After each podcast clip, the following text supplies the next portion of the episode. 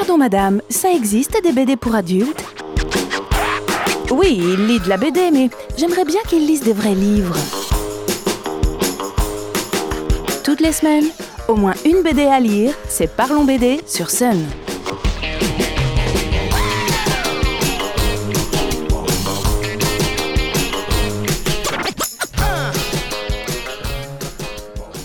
Salut les BDphiles Le festival d'Angoulême est l'occasion pour beaucoup d'entendre parler, souvent pour la première et seule fois, de BD. C'est l'occasion de mettre un coup de projecteur sur des albums ou des séries, des auteurs et même des éditeurs et les faire connaître à un large public.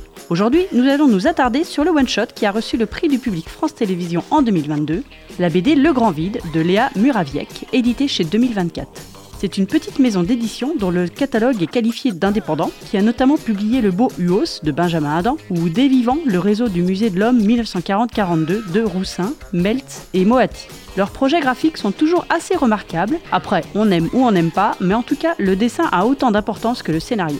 Ce qu'on peut dire en tout cas, c'est que Léa Muraviec ne s'attendait pas à un tel engouement autour de sa BD. Cette jeune autrice a fait ses études d'abord à Paris, école Étienne, pour ensuite les continuer à Angoulême, à l'école supérieure de l'image, où elle obtient son DENSEP. Elle commence ensuite à publier des récits dans des fanzines et divers collectifs comme Biscotto.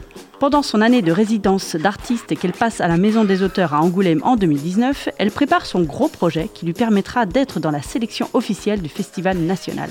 On peut dire que la BD Le Grand Vide a bien toutes les qualités pour faire partie de cette sélection, cette dernière étant de plus en plus pointue d'année en année. La part belle est laissée aux éditions dites indépendantes, ce qui en soi est super pour leur donner de la visibilité, mais qui ne représente pas vraiment le visage de la BD plus classique vendue en majorité en librairie. Ça fait grincer quelques dents, mais bon, ça c'est un autre débat. En tout cas, pour Le Grand Vide, je trouve que Léa Muraviec mérite largement ce coup de pouce. Parlons un peu de cet album. Manel Naer est une jeune fille pleine d'énergie qui partage presque tout son temps libre entre son meilleur ami et un bouquiniste chez qui elle dévore tous les ouvrages. Là où réside toute l'originalité de la BD, c'est que dans le monde où vit Manel, les gens ne survivent que grâce à leur nom. Si ce dernier tombe dans les oubliettes, on meurt, littéralement. Tout est donc permis pour mettre son nom en avant afin que le plus de monde possible y pense. Maël Naer se contente d'être alimenté par sa mère, son meilleur ami et le bouquiniste. Son manque d'enthousiasme à essayer de faire connaître son nom effraie ses proches. Sa mère est morte de peur que sa fille disparaisse et l'entraîne donc dans des réunions anti-oubli où les participants crient leur nom pendant des plombes. Bon, franchement, tout ça la saoule. Mais quand Manel se rend compte qu'une superstar montante est son homonyme, son existence même va être mise en cause. À partir de ce moment-là, s'engage une course pour celle à qui on pense quand on dit le nom de Manen Laer. Et si au départ elle fait ça à reculons, notre héroïne va vite se prendre au jeu et être prête à tout pour entrer dans la mémoire collective, quitte à se perdre?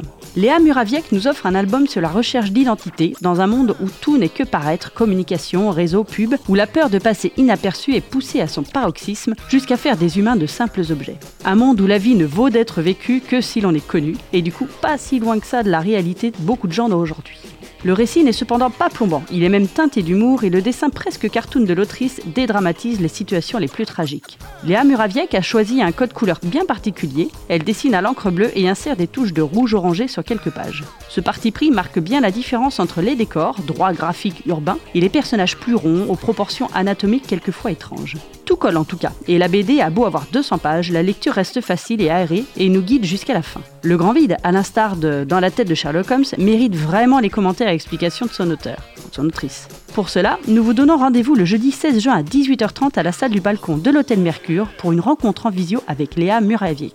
L'association Bande à part, qui gère le festival de la BD engagée, organise cet événement avec votre libraire BD préféré. C'est gratuit et on boira un coup après. Inscription au 02 41 58 88 97 ou à librairie-le-yeti@orange.fr. C'est l'occasion de découvrir ce super album.